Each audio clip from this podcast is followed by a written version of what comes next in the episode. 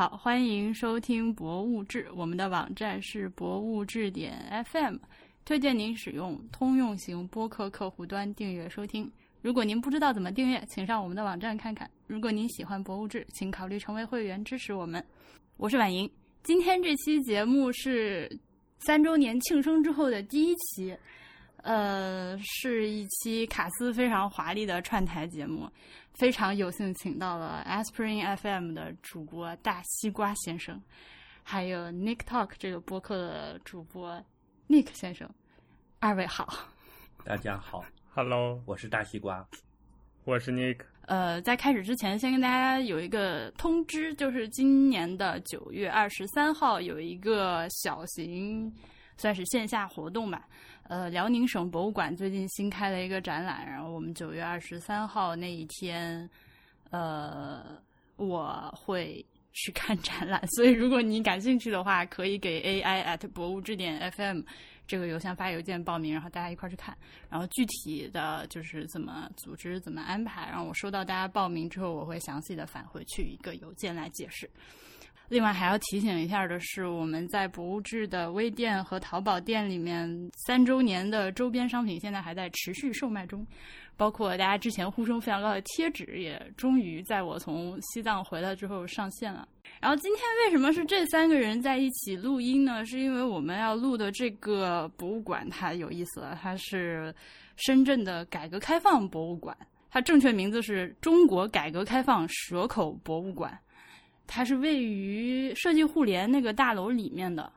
嗯，就是一个博物馆 inside 的博物馆的那样的一个配置。设计互联呢，我们博物志的听众应该都不陌生了。它是在深圳的蛇口地区，呃，也新开没多长时间的一个设计类的博物馆综合体。然后在这个博物馆里面呢，它因为是个大楼嘛，那么三楼从一七年的十二月二十六号那天开始开放了一个叫做“中国改革开放蛇口博物馆”的博物馆，它是国内第一家就是专门专注致力于讲改革开放这件事情的一个博物馆。呃，它开放的这个时间点呢，好像是那个招商局成立一百多少年。和改革开放四十年的双重献礼这么一个东西，大家都知道，那个就是设计互联，它其实是一个公司性质都有一些的一个综合的一个博物馆。那这个改革开放蛇口博物馆呢，它其实也是算是招商局下面的招商蛇口承办的一个，姑且可以说它是一个企业企业办博物馆这样。那这个博物馆呢，我们三个人都去看过，而且呢，神奇的是，它中间在今年的五月份到八月份这个期间闭馆进行改造，所以前后差的非常多。这个内容，Nick 是老的也看过，新的也看过，我是只看过新的，大西瓜也是只看过新的。哦，对了，忘了说，呃，他们俩呢都是深圳人，所以就是来录这个就就会比较合适一点儿。嗯，来了就是深圳人。这个先请看过原来的老版本设计的 Nick 跟我们说一下老版本的感受吧。啊，一上来就是我吗？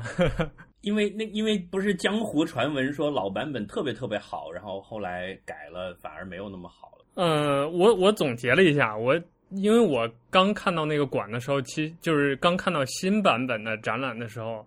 我是有点懵的，就是我努力试图寻找回忆里那些老的。我还比较能够熟悉或者或者记得起的一些片段，或者是能想起来的信息，但是发现差距确实比较大，所以我就看完了之后，我就一边在那个回廊里面走，一边就想老的大概在这个位置讲了什么，新的又是什么。所以我总结下来有几点，我觉得是我印象比较深刻的。第一个就是，首先就是他对习近平同志以及。习仲勋同志格外的强调，而减少了很多，比如说邓小平同志的内容，还有其他一些领导干部的内容，这是一个比较明显的区别。呃，第二点呢是，我觉得它信息量比原来大很多，就是现在进去那个馆，从一开始你看到的第一幅画开始，就是第一张照片开始，就满墙的给你的感觉就是所有的当时的报纸啊、照片呀，或者是文字信息啊。但是在老版本里面，信息的密集度是没有这么高的，就有可能一整面墙，现在是可能里外就是上中下三层全部都是照片和信息，但原来只有中间那层是照片和信息，就信息量少很多。所以，呃，我能想起来的第一个很大的区别就是看完之后，我看老的那个是不累的，但看新的那个就有点消化不了了。就是可能我如果我我我如果每一段都去看读那个文字的话，我可能一面墙就得一个小时半个小时在那儿站着。就这种的感觉差异比较大，呃，还有一个就是我觉得新版本比原来好的地方是，呃，它时间的顺序更明确了，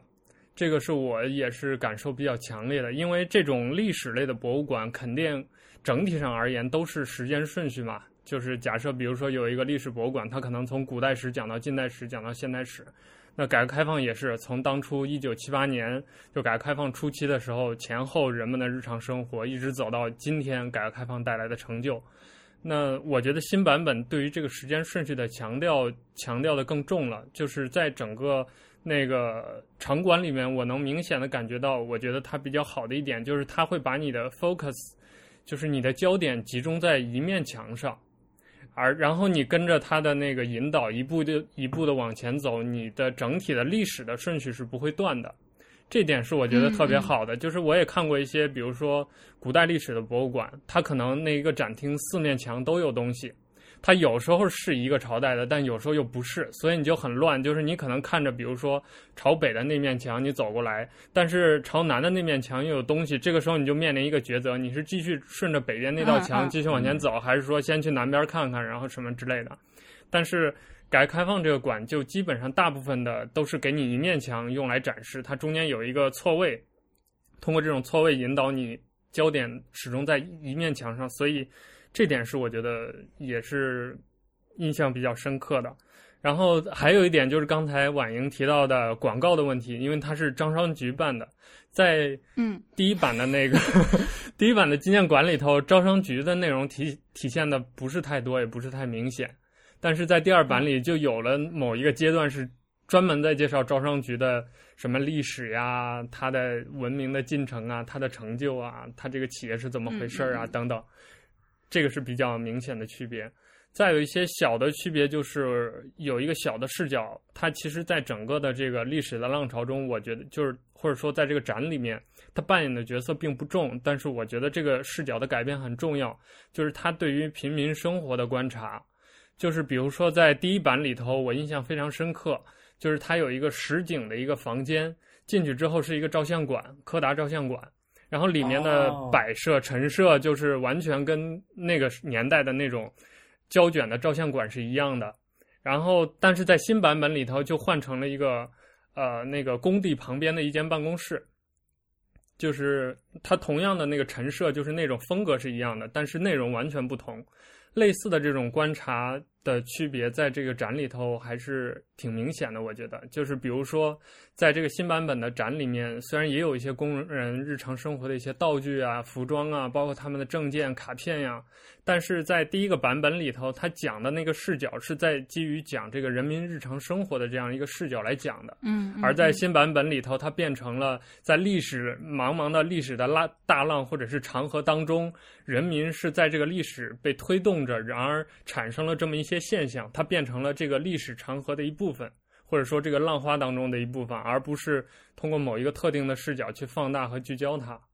所以总体上就是这这么几个点吧，在新老的版本当中给我历印印象比较深刻。实实际上，虽然改革开放它讲的都是这件事儿，但我感觉它就是在我看来，就新版本和老版本，其实说它是完全的不同的两个展都是可以的。就是差别，在我看来是非常非常大。嗯，这是我的感受。听听完你说这个之后，其实是对我的参观感受有一个很明显的印证的感觉。因为我去看的时候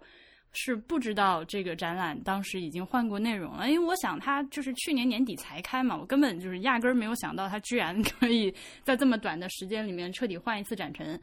呃，所以我以为是原版，我我以为就没动过，然后进去看，给我一个很明显的感觉就是。高开低走，就是开篇非常好，哎，对对对，我我有同感。是吧？然后越往后看，觉得哎，怎么这个不管是节奏，还是叙事的那个角度，还是内容密度，还有表表达的方式，就呃，然后那个招商局的广告的成分也非常非常的 浓。就我出来之后见到设计互联的朋友，我第一跟他讲第一句话就觉得这个很像一个招商局广告，就是。我当时的反应就是招商局为什么这么没出息，就是硬硬硬要在这儿把一个差不多一个小的 part 一个章节给他来说他的那些内容。其实之前啊前一个版本里面有很多讲这些企业的变革的。就我之前在群里发过嘛，就是有三洋女工骑着那个自行车站在厂房前。新版本里只是一张照片，但是在老版本里头，它是一个巨幅的一个剧目，就是动态的。那个后面的天是会阴天、晴天这样变化的。然后女工的衣服呀、头发呀随风飘扬，就是一个有有代入感的。它是真人高的嘛，有代入感的一个画面。所以就是它老版本特别强调这些平民生活呀，这些特别市场。特别所谓资本主义的这些东西，但是新版本里头这些被淡化了很多。这个是我觉得蛮遗憾的，因为包括我出来之后见到那个朋友，他跟我说，就是之前会有一些就是收集来的口述的呃一些影像的一些内容，比如说他就是说呃会采访一些深圳人，呃当时那个哎那个房产那个改革叫什么来着？就是大家可以买商品房了，呃住房改革住房制度。嗯，住房制度改革这些东西，就是大家从分房子到买房子，嗯，因为这个这个东西对我们来说都很近啊。然后里面被采访的人就说，呃，当初谁能想到这个买房子闻所未闻，而且要花好几万块钱，还得贷款，大家都想全款买，就没有这种事情。说是四万块钱吧，买套房子，他跟我说的。然后他就说，你想想，你可想而知当时的那个观众。就观众在这个里面，今天的在深圳的人去看到这个片子的时候，是有多么的唏嘘。嗯，然后这个感觉我也有，就是尤其是在我觉得就是那个呃展览的前半部分，呃，包括它不是有一整面墙是展示一些那个年代大家的日用生日常的生活用品嘛，那个地方你就是能感觉到偷听身边的人说话都在说，哎，这个我们家以前也有。然后就会聊起一些什么事情，就是有一种和观众的 connection，然后越到后来越没有。就是我我想说一句，就是我在看这个原版的时候，其实包括在跟新版做对比的时候，我联想到最多的就是深圳博物馆的那个改革开放展。我不知道婉莹还有没有印象？对，有印象，我看过。我本来打算放后面说的，那你既然提了，那就说吧。对对对，就 就是我在看的时候，满脑子都是就是那个馆，因为。其实就在看这一系列的这些改革开放主题的展之前，我对于这类展的期待值是很低的，因为就是看看 看那种党政组织的这种破展就看惯了，呃，水平也比较低，策展就讲不出什么故事，然后文案包装就更不用说了，就基本上那种土味审美，看起来基本上就全部都是很。僵硬的说教的内容，但是呃，申博的那个展比较好的就是它有很多实例实景的东西，而且它是在嗯真正的在叙事嘛，它并不是在说教，所以是能看得进去，而且觉得还不错的一个就比较标志的一个展。那其实老的版本给我也有这样的感觉，我一度认为他们是一脉相承的，就我觉得他们可能比如策展团队的呃策展团队之间是有很多这种交流，或者是。他们背后的，比如说党组织或者怎么着，是跟他们沟通过的，就所以在风格上也好，在叙事的方式上、节奏上都很像，包括用很多假人，我们 之前节目也聊过，对这种模型啊、景观呀，呃，去试图让这个观众带入进去啊，包括讲故事啊，用大大量的当时的实景的照片呀、文字呀、报纸的那个影像，甚至直接把当时的报纸贴出来啊，等等。嗯，还有当时领导干部的一些批示呀、手谕啊，这些都是能非常把 嗯把 把观众迅速的带到那个历史时代去，感受到人在那个历史时代起到的作用，或者他们在当中扮演的角色嘛。但是新版本呢，其实它也有，而且信息量更大，但是这种感觉给我反而更疏远了。可能是因为他讲故事的方式变了，就是说他特别强调。比如说，你能看得出来，一开始他就特别强调那个改革开放前夕暴风骤雨呀、人的思想巨变呀，嗯嗯嗯他他试图用大的信息量来强调那营造那种感觉。前面他确实我觉得做到了，甚至都做过了，但是因为后面刚才我们聊到的，就是他整体的这个这个内容的下滑，包括策展思路的一些变化，可能当中策展团队也有一些妥协或者怎么样的原因。导致它后面这个狗尾续貂嘛，就是后面没有续好。我可能用词不太不或或者或者那叫什么呃虎头呃什么啊？对，虎头蛇尾这种感觉。对，所以嗯这是刚就是刚才我们在聊的时候，我想到了那个深圳博物馆，所以想到了这样一个话题。嗯，那深圳博物馆是我是去年就是那个设计互联开幕的时候，我不是去了两天深圳嘛，然后其中有一天下午去看了一下，呃，我当时是和那个 Master 派一起看的。然后我们俩的感觉，其实当时是对这个展厅的印象觉得就还好一般，就是觉得它完成度非常的高，就是不愧是那个深圳博物馆是拿了全国十大展览精品奖什么乱七八糟的，呃，就像你说的，思路梳理的非常好，然后展陈内容也非常的丰富，展陈手段也非常的丰富。但是因为我觉得还是太共产中文了，所以我对它的印象没有那么好。而且我去看这个蛇口改革开放博物馆之前，我是心中其实是抱着很高的期待的，因为我本来对设计互联团队我对他们印象不错，然后我觉得他们应该能做出不错的东西，然后我就很想看看一个专门讲改革开放的博物馆能和那个展览有什么，就能做出什么花儿来，做出什么新东西嘛。结果 结果看完这个，呃。就是这个这个招商蛇口的这个展览之后，我心中对深圳博物馆的那个展览的分儿提高了一些。不是我我我们我们这个这这个回头话说是得罪了没朋友了，但是其实是一个相对的东西啊。那个展览是这样，那个展览呢，它是呃在深圳博物馆一个大的场馆里面，其中也是一层。其实从面积和内容上来说呢，是和设计互联这个大楼里面的这个呃改革开放博物馆是差不多的，对吧？嗯，说不定那个还大一点，因为那个是一整层嘛。对对对，然后那个的话呢，它其实也是一个，它是一个时间顺序和这个内容就是互相夹杂的一个叙事的路线。呃，改革，我现在在网上搜了一下它的这个章节，因为时间也有点久远，它是呃一共分大三三个篇章，大的篇章就是经济特区开创阶段，然后。增创新优势阶段和实践科学发展观阶段，这样，然后 啊，我知道，我我我大概知道，我作为一个深老深圳人，我大概知道这三个时间节点是怎么分的。虽然我没有看过这个展，啊，对，嗯，就七八年到九二年，九三年到零二年，然后嗯零三年以后、这样。对对，啊，然后就是最最丰富、最好玩的，就是反正我看着最有意思的，显然是七八年到九二年这个阶段嘛。嗯嗯嗯，改革开放前的深圳是什么样子的？然后经济特区是怎么创立的？然后，呃，这个经济特区创立之后，什么蛇口开山炮啊，什么乱七八糟这些东西，就是和这边其实是互相都有很多对应的关系。嗯。然后那个博物馆里面，让我感觉就是像假人啊、造景啊这些东西运用的更多一些。哎，但是那个作为申博，他难道不从嗯古代一直开始讲吗？他不用先讲一下古代深圳什么的？不是不是，它那个深圳博物馆里面有古代深圳、近代深圳、深圳民俗文化和深圳改革开放史这四个大部分。哦，然后我跟 Nick 说的就是，只是这个深圳改革开放史这那个我没有去看过。我我今天下午去看的这个呃蛇口改开这个展，因为呃因为灯下黑的问题的原因，深圳博物馆我嗯没有看过。我在嗯深圳几乎没有看过任何深圳本地的博物馆，就是我甚 OK 我甚至一直以来认为深圳是一个没有博物馆的地方，就是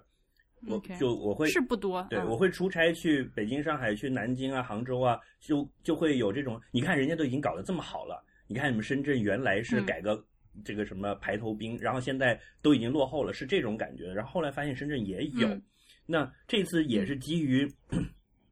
呃，博物志的群里面，让你上次来的时候看过这个，也跟我讲过，然后我也一直想去看，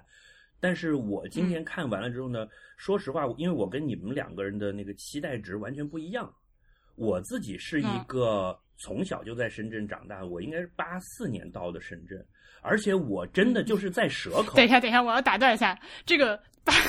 我们刚刚那个开始录音之前，就是先问了一下是拿什么录，是拿微信录还是拿 Skype 录还是拿 QQ 录，然后 然后要讲这个是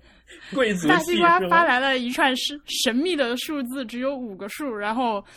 我都不知道那是啥，然后还是 HB 在旁边，我刮了五位号 QQ，暴露了我的年龄是吗？就是隔着屏幕散发出来一个浓浓的贵族气息，然后真的是这这这个不是最气人的，这最气人的是我有在电视台工作的朋友，就是发微信给我说，他们想要做一个系列片，说什么特区的同龄人要你来讲故事，你来不来？我说去你的，我才不要跟人家说我四十岁了。啊，所以你都四十岁了，我以为您只有三十多。我。这一段剪掉啊，二十八，来看看到哪儿来着？啊，对，没有，就是就是说，对，所以就是为什么请你来就特别有意思嘛，因为你是特区同龄人，这个展览里面讲的事情，你说是从小亲眼看着长大的。对，我是看着蛇口变成这个样子的。就你你们去看的时候，有没有发现那个，就是有一个女娲补天的像，就在那个马路边上啊。然后你看它的展览里面有一张照片，是大家在海滨游泳的。那个女娲补天的像实际上是在海里的，OK，是伸出去大概有二三百米远，然后所以现在我们看的这个场馆的所在地就是原来就是海，而且我班上填海填就是我班上有同学在这里淹死过的，哦，就是小时候小朋友们去海里游泳，然后就淹死了，就我们这个节目画风一转，对 七月半特辑。就 是这个沧海桑田啊，就然后我去看这个展的时候呢，因为嗯，我先说我的结论，就是我觉得虎头蛇尾是肯定没错的。一开始前面我看着觉得特感动，觉得还是有惊喜的。但是整个看下来之后，我在回来的路上我就在想说，它叫做中国改革开放博物馆，其实有点拖大了。呃，因为。先不说改革开放是一个多么大的对整个中国是一个巨大的变化、历史性的分水岭，对吧？那改革开放这件事情，首先不光是深圳在改革开放，你只不过是你先走而已，就是你是个侦察兵，对吧？那你就不能把后面真正打大仗的事儿就给不说了。如果你的名字要叫做改革开放博物馆的话，那这个呢就更加了，他连深圳的事儿都没说。他只说了蛇口，因为蛇口呢是在确实在改革开放这件事里面，蛇口是最先起步的。呃，七九年就开始干了，然后到八零年还是八一年，蛇口干的不错了，然后才中央批复了成立深圳特区。所以蛇口人一直是深圳人中的深圳人，就是他们觉得就是整个这事儿就我们这儿先弄起来的。但那你也不能把这个就叫做改革开放。的全貌嘛，对吧？毕竟你只讲了蛇口，啊，那比如说，那福田罗湖那边改革开放的过程中干了些什么，就整个是没有涉及的了。我觉得这是其一。再一个呢，就是越看到后面，呃，它是一个企业的这个历史和企业文化的介绍的这种这种感觉就越浓了。啊，就是我们也经常，比如说。你去可能格兰仕会看到一个微波炉博物馆，他先从格兰仕创业期 间的第一个微波炉的研发开始，一直讲到他现在顺着“一带一路”这个什么远销海内外，对吧？就是会这个味儿就出来了。那但是在前面的几部分，我觉得是挺好的。嗯，然后呢，他的我我觉得我我我跟倪妮的那个感觉是一样的，就是说。我一开始是会会觉得类似这样的展，呃，它的布展的思路无非是两两个线索，要么就是时间线，对吧？就是我就沿着这个时间一个一个的过来，然后在关键节点的事件的时候会有一些详细的陈述。另外一个呢，就是在开枝散叶，比如说当时的呃文化战战线是怎么样的，教育战线是如何的，对吧？是是是这么一种这个，这都一套一套的，嗯，就是是这么一种呃展陈的思路，但是它的这个设计上呃非常的清晰，但是呢又不生硬，就是你一路看下来你会觉得没有觉得它在哪儿有一个特别硬的转，但是他把这些东西都照顾到了，他会一路是这么过来的。我觉得这个确实是要表扬，要很好的。而且从一上来的时候呢，我自己去看的时候，看之前心里面只有一个悬念，就是说这个事儿胆子要能够多大。就是关于改革开放这件事情，其实一直到今天，它依然是一个敏感的话题，因为事实上它是否定了原来的一个思路，建立了一套新的思路的一个过程。往严重里说，它就是一个革命。实际上，新中国是革了两次命的，前三十年是建立了新中国，然后走偏了，到了七九年又革了一次命，然后走到了现在的这个位置。所以它是奠定我们现在的整个状况的一个基础，但是由于我们的一些不可言说的原因呢，原来的很多问题我们又要避而不谈，所以改革开放这个节点到底你要多大程度去叙述它的革命性？比如那如果这样是对的，那就说明原来是错的。就这个话要说到多透，这个尺度要如何把握，是我去看之前比较感兴趣的一个点。然后呢，一上来的第一个展厅就说，蛇口当时的地方的官员主要的一个工作内容是要去海边捡尸体，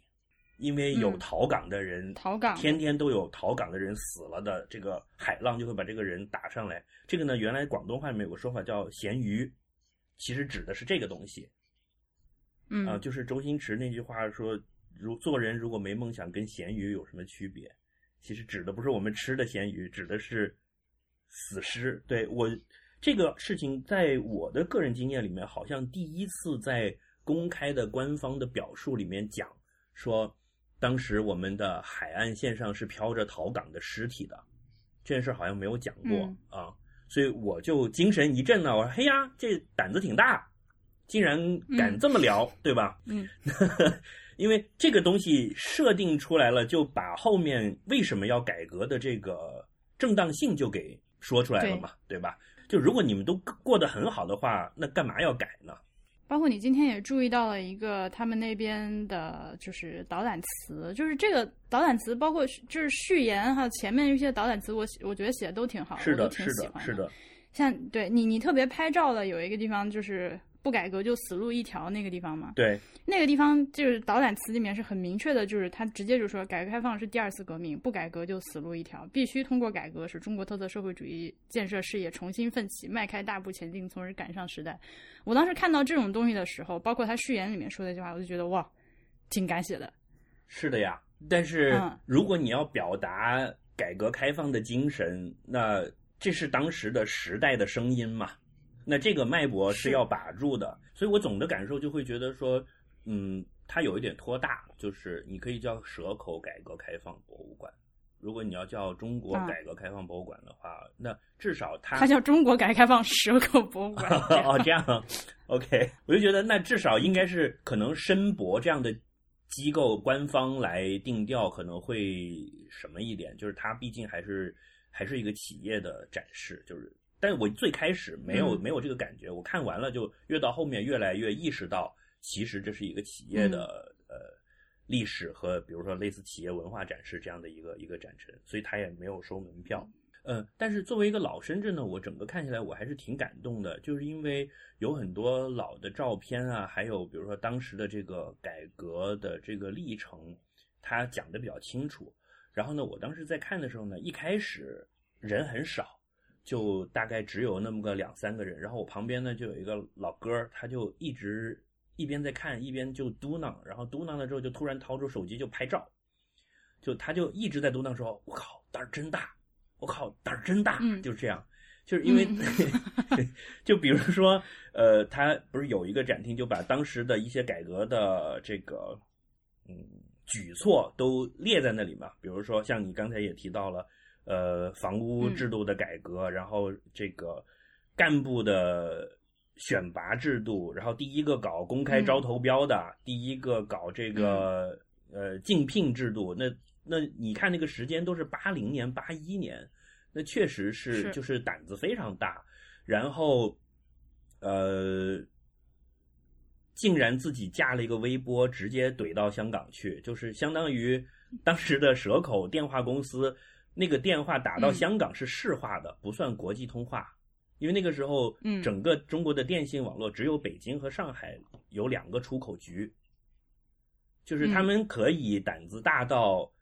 为了做事情就不管那么多了，就先自己就架起来就嗯就就干了。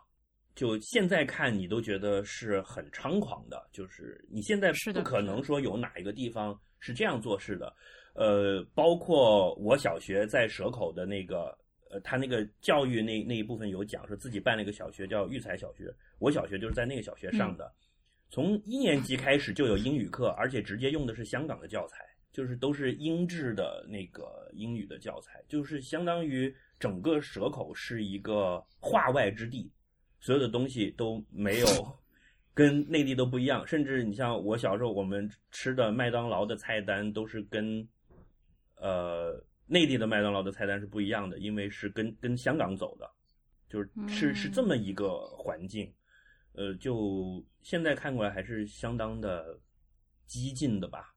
所以我看到最后，他有一个袁庚说，袁庚退休了之后，他从来不讲自己的功绩，但是只提说自己有三个遗憾。他说的第一个遗憾就是当年画圈画小了，因为他最早去香港呃那个考察了之后，给中央写的一份汇报的材料让中央批了，就是说就在南头半岛给他画一个圈，说你就把这个这里设一个特区开始搞。当时他没敢要整个南头半岛。他就只要了蛇口这一小块儿，完了后来后悔说当时地方要小了。第二个呢，是我看了我都觉得这个就是，呃，心里比较咯噔的，就是说他最大的遗憾是没有通过人大立法来保护蛇口当时的许多制度创新。嗯啊、这个你想现在也是这样，因为蛇口从八零年开始就是全部是一人一票选举制度了。嗯嗯，就 改革开放的成果，可以的，差不多可以了，啊差不多没有没有保护下来。第三条，第三条，第三条，这个是第三条，第二条是说当时什么霍英东、李嘉诚要投资，他们他们没敢要。我觉得这个展里面还呃，它其实隐约模糊的提到了一些就是当时的艰难的地方，但是可能没有经历过的人就不太能够看得出来。所以实际上当时是有几场大的辩论的，从最开始成立到八四年，其实是、啊是有一场激战，呃，差一点是要取消掉这个东西的。哦这感觉我你不说的话，我真没有这个感觉。对，但是你看他那个展陈里面是有一个地方就突然间很强调八四年来了很多领导，提了很多字，呃，对啊，是的，然后有很多报纸的社论，然后呃当时的打笔仗的呃里面的一些内容在这里。所以其实八四年是一个小的节点，然后再到九二年就是邓小平南巡，基本上就把这个事儿就给定了。但其实蛇口的辉煌历史到九零年就结束了，因为九零年呢，蛇口工业区就拨到了南山区，就是现在的深圳的这个南山区，就成立了这个呃市级、区级的行政机构了，就不再是原来说都是招商局自己一个化外之地的一个地盘了，等于它行政管辖关系上就真正的并到了深圳市的这个队列里面。就是作为外地人，比较就是花了一点功夫去了解到底是怎么回事的，包括这个招商局，因为我就一直就前面他一直在说招商局这招商局那，然后我就越看越心里在想招商局到底是个啥。然后就正想着，他就开始从什么有一张李鸿章对，的像，就从李鸿章开始开始介绍，对啊，呃，洋务运动怎样怎样，但是他事实上今天的话啊，包括他们还有一个就是，呃，中华人民共和国成立之后，这个大陆和台湾其实分成两边，然后这个他们还有留在香港的这个招商局的公司起义的，就投共其实是对，这样的一个事件也有介绍，所以今天的招商局我查了一下，它是。直属于那个交通部下面的，这这还蛮特殊的一个企业这的一个存在，这样的感觉。呃，我想补充一点，就是关于蛇口的这个问题。刚才我们不是说那个新老版本的对比吗？这个活儿只能我来干，因为我刚巧看过老版本。老版本里头还有一点跟新版本的差异，刚才我忘了提，就是对于就新版本对于蛇口的强调。其实老版本就相对而言内容就更平均一点，就是它更站在一个宏观的角度讲改革开放这件事儿本身。但是新版本就就特别强调蛇口，就基本上所有的历史的史实啊、线索呀，都是要么从蛇口出发的，要么落地到蛇口的。就要么跟蛇口有关系的，而老版本里头嗯是会讲很多跟蛇口关系不大、跟深圳有关系的这些东西的。哦，那就对了。那这么说来，就是你看我的，我看完了之后，主要的槽点都是这个。嗯嗯，那看来确实老版本是就是如江湖传闻，就是一个很很棒的一个展。所以那个元庚那个部分，One more thing，对对，那个真的就是我当时看到那儿，我就觉得，哎，这还有 one more thing，就是它是一个展中展的感觉。是这样，那个部分是没有变的，就是唯一啊我不确定的就是那个元庚，他就是一进去那个表呃表示他这个展的 title 的那张大的海报，我不确定改了没有，我感觉是改了，因为老版本我实在记不清了，但是里面的内容是我我比较确定是基本上没有改的。就是它的展陈嗯布置到就所有的都是没有改的，所以这个版本，呃，就是就是新的版本对于元庚同志的强调是是跟老版本是一模一样的，也就是这个这个思路他们是没有变化的。OK，元庚其实我之前是完全完全没有听说过的，对吧？对，到现在我看完他的展，我都不太熟悉这个人。我给我的感受就是，是招商局为自己的这个元老开山的这个领导的一个特别纪念的一个展陈的区域。嗯，我感受好像是这样。就袁庚这个人确其实确实是值得一说的，就是嗯呃，我记得深今年是特区成立四十年嘛，我记得三十年的时候，呃，当时南方周末搞过一个很大的特稿，就是还去采访了袁庚，但那时候袁庚还活着，但是已经有点老年痴呆了，就是他回答问题没有办法清楚的回答了，然后当时还觉得特别遗憾，因为想那个组那个稿子其实内容非常丰富，就想说如果能采访到他很好。袁庚是是这样的，他本身是深圳人，他是就是你知道深圳是一个很偏僻的地方，以前就很难说深圳这个地方本地会出一个牛逼的人，这真没有。就东莞有东袁崇焕是东莞人，嗯嗯，然后他是早年间黄埔军校毕业，然后干过东江纵队，就是敌后抗日的这个南方的版本。明月几时有？明月几时有？哎，对，那个讲的真的就是袁庚干的事儿，就是他是参与了到香港去，呃，叫什么拯救文化界名人那些事儿的。嗯嗯，他的老家呢，就现在深圳的一个旅游地方，叫做大鹏大鹏镇。然后后来呢，就搞敌特工作，就是解放了以后，他就做间谍，就经常在香港啊、东南亚啊窜悠，然后又有外交官的身份。嗯文革期间在秦城监狱蹲过五年，就坐过牢的，被被就是当时的罪名是汉奸吧，什么叛徒、汉奸之类的。，OK，所以呢，到七九年的时候，他出来已经六十一岁了，本来是要退休了的，嗯就被提了到中央去说，让你去干一个就是牛逼的事儿，因为呢，这个事儿呢，让 title 太大的人来干不合适，怕有阻力，所以他是有一点明白。嗯有一点像《无间道》里的陈永仁的这个意思，就是你就去弄，万一没弄好，随时随地都在催更，对随时随地都在催更。就是万一没弄好，就直接把你就就弄掉也没关系，就你就为国家做点牺牲。所以我在看嗯袁庚这一部分展的时候，我还挺感动的，因为他那个里面有有很多他讲的话。因为袁庚这个人的风格，就是你知道这种战争年代过来的人，就是有一种比较接地气。他说第第几届的蛇口的干部竞聘大会嘛，完了之后他上去讲了一个话，他说对不起，把你们从全国各地骗来了。搞这个事儿，但是这个事儿呢，我觉得是很牛逼的，但是是有风险的。但是你们不要怕，有了风险我扛着，实在搞不成，我大不了回秦城去。就是你看着就觉得挺感动的，就是他确实是本来已经是要退休的人了，何必来冒这个风险呢？他就是觉得就是嗯老广嘛，有的看着那些大家这么穷没饭吃，就是想把这个事儿给呃，所以就还是这一部分确实你会觉得他是有老毛的气息的那一代老的共产党员，就是是有那种应该叫什么呢？敢叫日月换新天的那种气概的，就是怕死不当共产党，就是有这种感觉。啊，然后写的那字儿就也不咋地，但是还行吧。然后他这这一部分的展陈基本上就分了他，就把他的人生四个阶段，就是战争年代、外交官、迪特岁月，在印尼啊什么的窜悠，然后就是重新出山，再来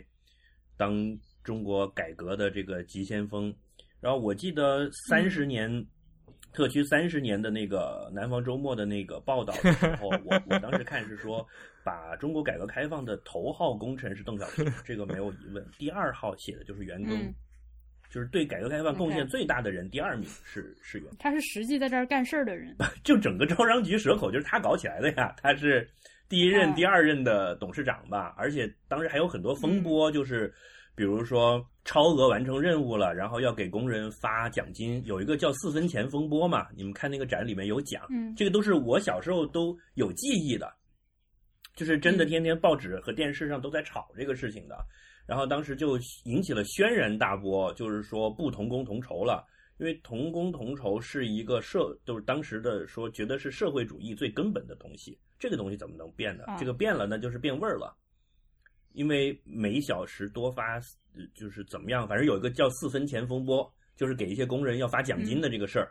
然后袁庚是直接嗯跑到中央去，就是怼了这个事情，然后回来把这个事儿给保住了的。他就是给那些就是效益更好、就是工作效率更高的人发奖金，是这个对意思吗。这你在现在就是觉得是不可思议的事情，但是那时候这些事儿都是袁庚护下来的。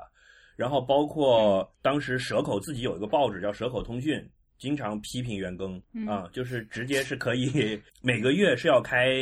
大会的，就是董事会的成员大家坐成一溜儿，下面的人就提问，每个月最后一天晚上就在礼堂里就这么干，就是大家就提问，他就回答，就是那个那个风采是我是记得一点的，就是在幼小的心灵中觉得，就当时蛇口人很自豪，就是这些方面，这很能理解啊。我我要是要是我的话，我也很自豪啊。而且我那时候可能五六岁吧，蛇口整个这个街道就已经是像像外国一样了，就是小洋房，然后路边栽着玫瑰花这样子，全部是玫瑰花。据说是因为袁庚说要把蛇口搞成什么玫瑰之城之类的这种土味浪漫，对，但他自己是 我正想说，那个时候就有这种土味审美。对。然后你像我家里是非常明显的，就是我我跟你们分享点个人经历，我我嗯我父亲母亲都是来到深圳工作，然后先把我放在爷爷奶奶家住着，然后大概可能嗯过了一个学期或者一年，这边基本上稳定下来了，就把我接过来了。我到深圳住住进这个呃职工的住房的时候，已经是八十九十平米的两室一厅了。那跟原来，你像我原来是在湖南嘛，跟那个居住条件完全没法比。就是，嗯，然后我记得很清楚，是当时我家我刚来的时候，我爸是买了一个新的彩电，没有钱买家具，就是等于发了工资，直接先把彩电给办了，然后把彩电是搁在嗯。纸皮箱子上的，就那个彩电本身的箱子放在下面，支撑着这个彩电。但是那时候房子已经有了，然后我我母亲是普通工人，当时的工资大概拿到六百块钱，那是八嗯。八五年八六年，嗯。而他在湖南来之前呢，大概一个月的工资应该是六十到八十，差不多是这么一个情况。所以你知道吗？就是我我你还有那个李如一，是我认识的，就是差不多这个岁数，然后在深圳长大的人。李如一比我小，他也没有小，也没有小很多嘛。但是就有一个感觉是，虽然说就是客观上年纪差十岁的样子，但是实际上我觉得你们要比我在就是不管是比如说像看电视、上网、听音乐、看电影之接触外面的世界这件事情上，比我要就没没有没有没有 gap 嘛，因为其实是同步的。不同步。我比你们晚。我第一台自己的电脑是零六年，你那是因为你年纪小，不是对你你 我对你你想讲的这个事情，我知道我有过切身的体会，嗯就是说我跟差不多比我小五六岁的内地长大的孩子，信息上是没有嗯没有鸿沟的。比如说我小时候看的《龙珠》，他他在那个岁数看的也是《龙珠》，因为可能同一个动画片大概花了个三四年的时间，慢慢的传到了。所以虽然岁数上有差距，但是在信息获取的能力上面其实是是是一样是看齐的。而而且蛇口小那个时候又是一个这么洋气的地方，因为就是我们是不看内地的电视的，全部是看香港台啊、嗯所以就是比如说是有红白看的，妈呀，对，然后会有就是各种各样的动画片儿什么都是直接差不多同步的引进了。呃，我当时我记得我刚到深圳最开心的事情是我妈的单位每个月会发两箱汽水儿。啊嗯，易拉易拉罐的汽水儿，就是都原来在老家从来没有见过，就是啪一声一响，叫新奇士橙汁，嗯就一箱可乐，一箱新奇士橙汁，就类似美年达这样的东西，然后特别高兴。但是其实生活并不那么的好，因为我的父母都是双职工，都要上班。嗯我作为一个小学二三年级的小孩，其实整个一天是没有人管的。之前也跟你们讲过，就是你在那个展里面的那些照片，不是经常有什么好大的挖土机工地什么的。嗯如果在那上面能看到一个小孩骑着单车在旁边转悠，那就是差不多就是我那个时候的业余生活。这其实是很危险的事情，对吧？就是都是工地，然后包括他们办公室都是用一个集装箱的铁皮房子改的嘛。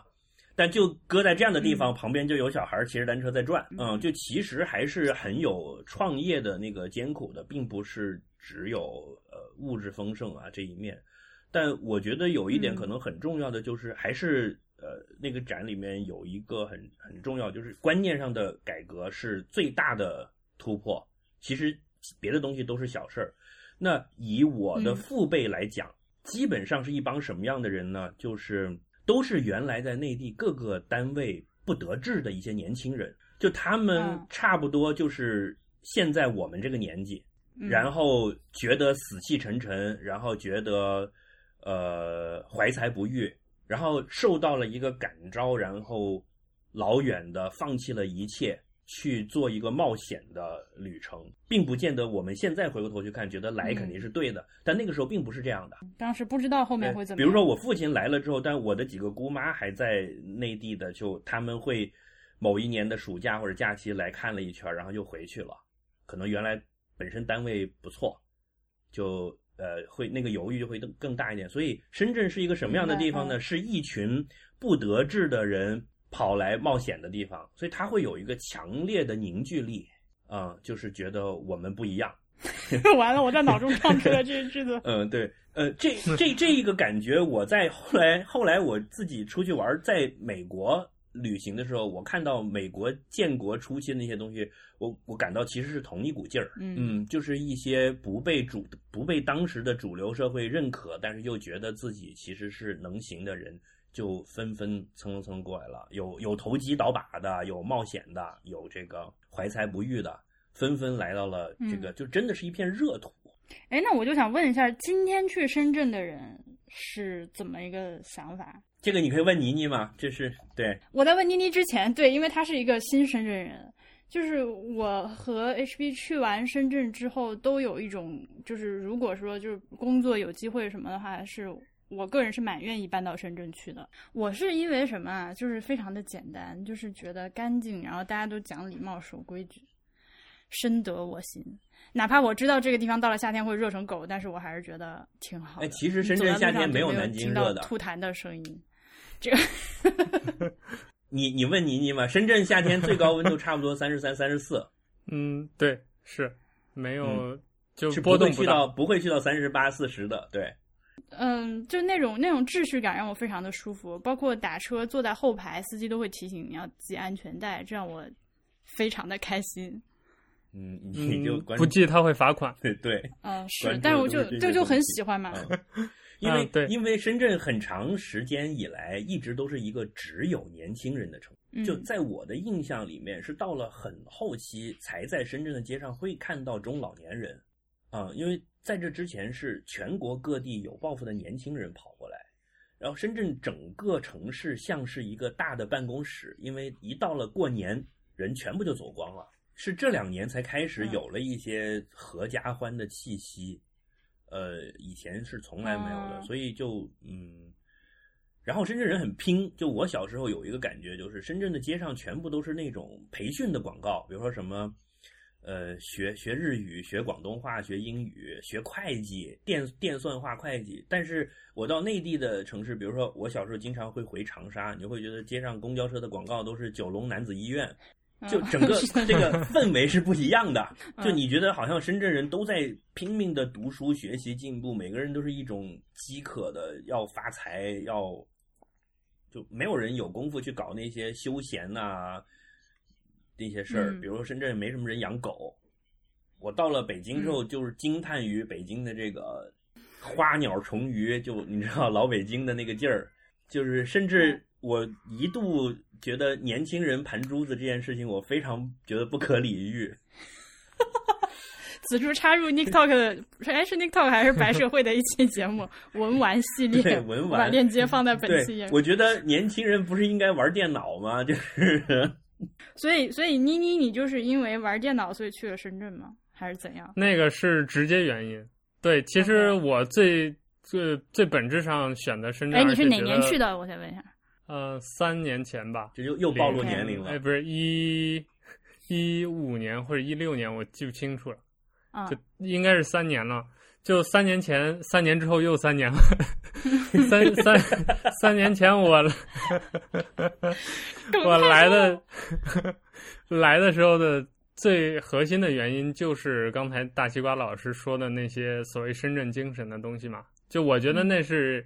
呃，所以一个年轻人或者一个怎么样的，就一个当代人吧，一种健康的生活状态。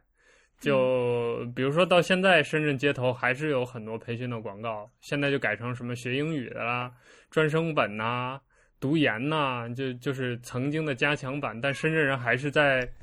就是深圳人关注的还是这些东西嘛。包括现在，比如说我去深圳书城看他们的那个宣传片。就深圳的电影院有的就是片头那个广告，它就会放那个深圳书城的宣传片，里面就讲深圳人是，不是，就是在那个更之前，哎，就是现在狗力国家好像不放了，就是在那个更之前，有的影院就会放，比如说深圳每人平均每年读多少本书，位居全国前列，然后学习多少知识等等等等，甚至我还注意过，就是。我在 Google 上搜是能搜到深圳有比较大的英语角的，就我不知道你们有没有关心过这个东西，就是它有的是呃书城举办的，有的是教育部门举办的，也有什么培训机构举办的，也有一些民间组织举办的。英语角这个东西对于十八线城市的人民来说，就是只存在于书里面，就是听说过没见过，对，甚至可能连概念都没有的。就你你要不提，他这辈子想不起来这三个字的 这种概念。然后我有一件非常印象深刻的事情，就是我来深圳，当时是我毕业之后在西安待了两年，然后来到深圳。当时我的就是我在大学时候一个同学，我们都在学生会，他是主席，我是秘书长。然后他先来了深圳，我来的时候他快要走了，他就来接我。接我的时候，我们就下了那个火车之后就上地铁。他跟我讲的第一句话就是靠右站，然后我那一刻就觉得我非常喜欢这个城市，我就觉得。啊，好，以后我就在这儿了。就我我我那种感觉，就是我找了这么多地方，走了那么多地方，这里就是我想要去的那个地方。我很懂，很懂那种感觉，嗯。对，然后来了之后，就果然就和那句话传达出来的那种印象或者感觉一样，就是这个城市大家会公共的去自自发的去遵守很多公共的秩序，甚至去维护这个秩序，而且大家是有意识的。比如说有时候。有一个人不排队或者怎么样，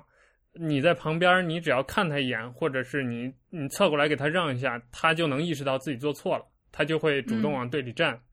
嗯，这种呃，在我去过的中国的城市里，当然我也没去过外国了，就中国的城市里面是，我觉得是绝无仅有的吧，就是对于文明和秩序，甚至到了一种崇尚的地步，就是这已经是他生活的一部分。我甚至还想过这个问题，就是深圳的这种这种对于秩序的崇拜也好，这种维护也好，它是从哪儿来的？因为我觉得可能，比如说你说是一个政府的行为，或者是什么党和人民教育的好，这种每一个就就是你到每一个地方都排队这种事，我觉得是不太可能教育出来的。我觉得，所以我就想了很多。我现在得到的一个我觉得比较接近答案的答案，就是深圳是一个移民城市。就理论上，他是他是没有那种土著的，就像大西瓜老师这种土著是很少的嘛。我已经不算土著了，我其实也是移民。就就原本从那个渔村里面走出来的那批人，就房子直接把他家扒了那种人是少之又少的。那在这样一个城市里面，这深圳作为所谓的四大城市嘛，一线城市跟北上广最大的不同就是它是一个完全移民的城市，没有土著，所以大家来了总得有个规矩。对，就是大家要自发的形成一些东西来。形成不同文明、不同口音、不同文化背景之间的一种达成一种默契或者一种共识，这种共共识在大家的比如说博弈当中、交流当中、沟通当中，慢慢就形成了一些一些一些固定的东西。加上深圳这种呃所谓的一线城市。呃，受整体的平均受文明教育，就是现代化文明教育的程度是比较高的嘛。就是大学，比如说本科毕业生比较多啊，或者是平均学历比较高，大家是带着这些受过的良好教育来的。那当大家需要达成一些共识或者默契的时候，就会自然而然的把这些文明的东西流露出来，或者是达成一种契约。所以我觉得这是深圳非常吸引人。就是我跟很多人聊过这个问题，就是大家都会隐隐觉得深圳是一个好地方，但好在哪里大家都说不清楚。其实我到现在也说不清楚，但我想来想去，我觉得这是一个比较好的答案。其实啊，这个原因在我们聊的这个展里面有讲。其实归根结底就是那句话，就是时间就是金钱，效率就是生命。因为大家大老远的离乡背景跑到这里来，不是来过日子的，是来发财的。就是就广广老广他们很爱讲的一句话，就是“你唔好阻住我发达”，就你不要挡着我发达。对，所以大家谁也不要挡着谁的财路，所以于是就都得守一个规矩，就自然而然就变成这样了。因为都着急，都不闲着，就。不像，如果这个地方就是我老家，我穿着踏拉板我在路上溜达一下，就是那么急干嘛呢？对吧？那一，对吧？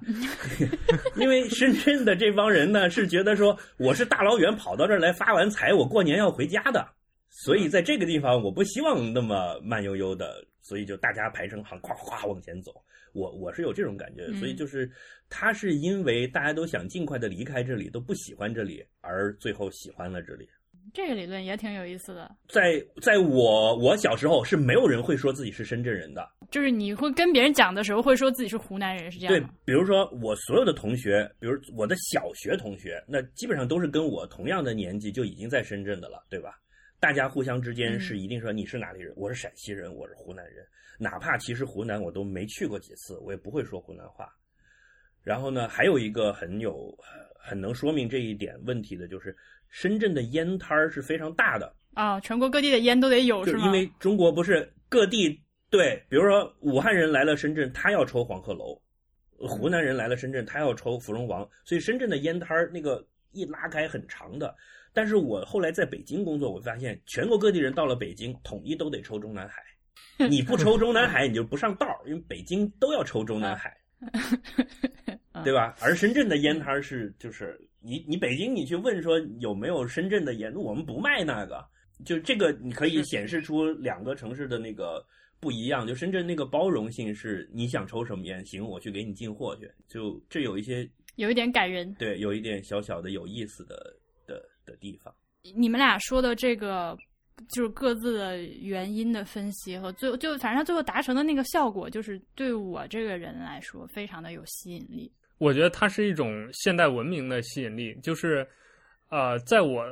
在我的视角看来，就是可能中国没有哪个城市比深圳更接近于现代文明理想的状态了。就是人们遵守秩序也好，有礼貌也好，相互谦让也好，或者是对效率、对于学习、对于自然，就是这种个人提升的崇拜和追求也好，我觉得都是。就比如说深圳说自己是老大，可能没有人能说自己是老二了。呃，深是是深圳现在都都不敢说自己是老大，我们都是说我们是二线城市，越逼嘛，就是一线一定是北上广，我们是二线，就是然后要憋着坏嘛，对对，不要不要出头，韬光养晦，闷声大发财，对，闷声大发财，千万不要说是一线城市，说一线城市治你。对吧？但是深圳的政府也比较清明，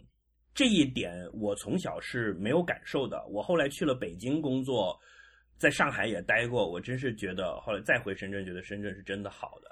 北京，你比如说你去街道办办个证，要你去办个暂住证什么的，你就别提多难受了。嗯嗯，就大妈拿鼻孔能轰气把你轰死。深圳呢是很早哦很早以前就、呃把所有的政府部门的办事对外窗口集中到一个地方了。很早以前是多早以前？九十年代吧，就比如说你要开个公司，哦你要先去工商，再去税务，对吧？在一个在一个办事大厅里面，一号窗是工商局的窗口，二号窗是税务，他会让你这么办，嗯就是保证你一定一天就能把这个事儿办下来。嗯，这是嗯这这个并不是他自己有意识这么决定的，而是因为民间的经济逼着他这样的。所以，嗯对于政府和人民之间的管辖关系的这个哲学，呃，深圳的想法也不一样，就是更有纳税人的意识。就嗯政府也知道我是靠着你们，然后我才能收税，我才能活下来的，所以我是服务你们的。这个观念是很清楚的。嗯就比如说我是企业老板，我就会跑到政府部门的柜台去拍桌子说，我他妈一年给你们交这么多税，你们他妈是干什么吃的？就深圳的老板会干这个事情的，但是你到你在北京是不会这样的，你会觉得说政府允不允许我们干这个事儿呀？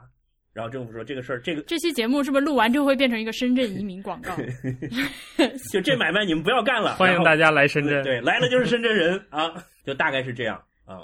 但是我嗯必须不得不说，就深圳现在的吸引力是慢慢在下降的，因为呃，作为一个排头兵的历史作用已经起完了，他他会回到一个呃但是那我那我问你啊，如果如果你现在是一个大学刚毕业的人，你在中国要选一个城市待，你会选哪儿？现在？嗯，就北京、上海、广州、深圳，是比如说杭州、南京这些，现在不是都是很好的选择嘛？现在也有很多年轻人选择这些地方，比如成都，呃，因为房价太高了呀，就是深圳原来所谓的那种年轻人打出一片天地这种故事不再存在了呀。哎，那 Nick 如果让你再选，你会去哪儿？我肯定选深圳，因为我是比较形而上的嘛。我精神层面 觉得深圳 就我我我我感觉我的想法刚好跟大西瓜老师是一个补充，就是我觉得深圳这些年反而因为有了之前在精神文明建设上的这种积累之后，它稳固就慢慢把自己这种精神层面的领先优势稳固下来了。就是因为我现在已经看到深圳是这样嘛，在我知情的情况下，如果让我选，我肯定还是会选深圳的，因为我择业肯定，因为我我的观念里是不买房的嘛，所以我肯定会优先选择我在精神上或者我在价值观上比较接受、比较喜欢、比较自由、比较开放、比较有包容性的城市。那很显然，深圳还是符合这个这个这个条件的嘛，而且还是做的很好的。就是自由派的堡垒，刚才大西瓜老啊，对，这刚才大西瓜老师说深圳深圳政府在行政上的开明，我也是比较有体会的。比如说我在跟呃为数不多的跟政府部门打交道的一些机会，比如也是工商之类的东西，整体而言是没有什么看过脸色之类的。而且呃，比如说我最近在办居住证。我在家就是在电脑上就办了，从头到尾没有见过一个政府部门的工作人员。对对对就是，我只需要到指定地点拍，对，就拍个照。就是整体而言，因为比如说他注重底层，注重经济，注重效率，呃，有了这种所谓的资本主义、自由市场经济的这种引导，让它整个的上、上层建筑都非常的接近于理想的那个现代化的文明城市的模式。所以我是。如果问我的话，我肯定还是会推荐深圳的。呃，甚至包括那个看病挂号都能在支付宝里挂，就前几年就已经有这个东西嘛。我当时看到那个新闻的时候，我就觉得特别羡慕。对，甚至于到什么程度，就是我前一段去检查身体的时候，我到一个医院，他的柜台不支援支付宝支付，我非常的生气。啊，就是在我看来。这这种状态在深圳属于落后的，就是因为我之前去过别的医院，他们都是从 从头到尾支付宝挂号，然后支付宝付钱，支付宝什么给医生评价，支付宝就是在网上预约，不不一定是支付宝啊，就是在网上可以完成以上的一切的，就是我可以像我用 app 点餐一样，安安心心的在家把什么东西都约好，然后按时二按点的去那儿看病，看完病我该走人走人，然后该取单子取单子，该拿药拿药。我可以做到这个的。但是我去的那家医院，他做不到这个，他跟我要现金。当他说要现金的时候，我都懵了。嗯我就我看着他，他看着我，对我就最近可能一年来我都没有在深圳用过现金了。所以，当然我，我我并不是认为无那个无现金是一种优势，而是我我我想说的是，整个这个城市这种理念，或者说因为他对效率的追求，他对时间的这个守时的追求，导致它有就是或者说推动它有很多东西做的会比别的地方好，或者是比别的地方先进，或者比别的地方领先，这是我觉得它做的好的这个城市做的好的地方。嗯，但是我必须还要说，这个优势是现在是在缩小的，因为深圳是一个排头兵，他是先派出来侦查路线的，所以他一开始走得很远，他查查到了这条路，对，较大部队跟上，所以他的优势就会，他理论上就是慢慢缩小的。那你想，现在深圳和内地城市的差距肯定比八十年代的时候跟内地的差距要小多了嘛？啊，对吧？那个时候我跟我爸妈回一趟老家，简直感觉像现在你去了一趟一样，是老深圳的一种优越感吧。尤其深圳还分关内关外，呃，有很多东西都是跟内地真的都是一直以来是不一样的。深圳的电信公司是两千年才并入到中国电信的，以前一直叫深大电话公司，是深圳市政府和英国的大通什么电报局合资的。就你现在难以想象，有很多行业竟然可以外资是在做的，比如说最早的自来自来水公司，对自来水啊什么的都不是国营的，这个现在已经嗯没有办法想象，所以它在很多地方是一直是在倒退的。然后再一个是整个中国也都起来了，所以它的优势在慢慢的在下降，所以才会有这个讨论，就是说那深圳的未来往何处去？而且深圳的这么多年的发展，它确实也是有几起几落的，它并不是说一路就这么狂飙就过来了，中间是是是坎坷过的。九零年嗯那个时候股股票疯的时候，各家各户都有家里的亲戚跑过来，然后每个人揣着可能一两百个身份证，然后就去开户，开户，然后去排队，然后后来就引发了骚乱。然后我那个时候就住在华强北那一带，我是在家里的阳台往下看，一阵风吹过来的时候，闻到了催泪弹的味道的。就是我小小的时候嗯就真的闻过催泪弹的味道、啊，原来是这样的，真难闻。是有过几个节点是非常危险，然后又又过来了，或者说曾经没落过，它反弹又起来了的，是不容易的。那现在我觉得也是一个不太好的阶段，就是现在也是一个艰难的时期吧。攻克时间嘛，Twenty minutes later. 你没有发现现在，如果你到全国各地走一走的话，你没有发现现在还天天在讲邓小平的，就只有深圳了吗？深圳是一个非常推崇邓小平的城市，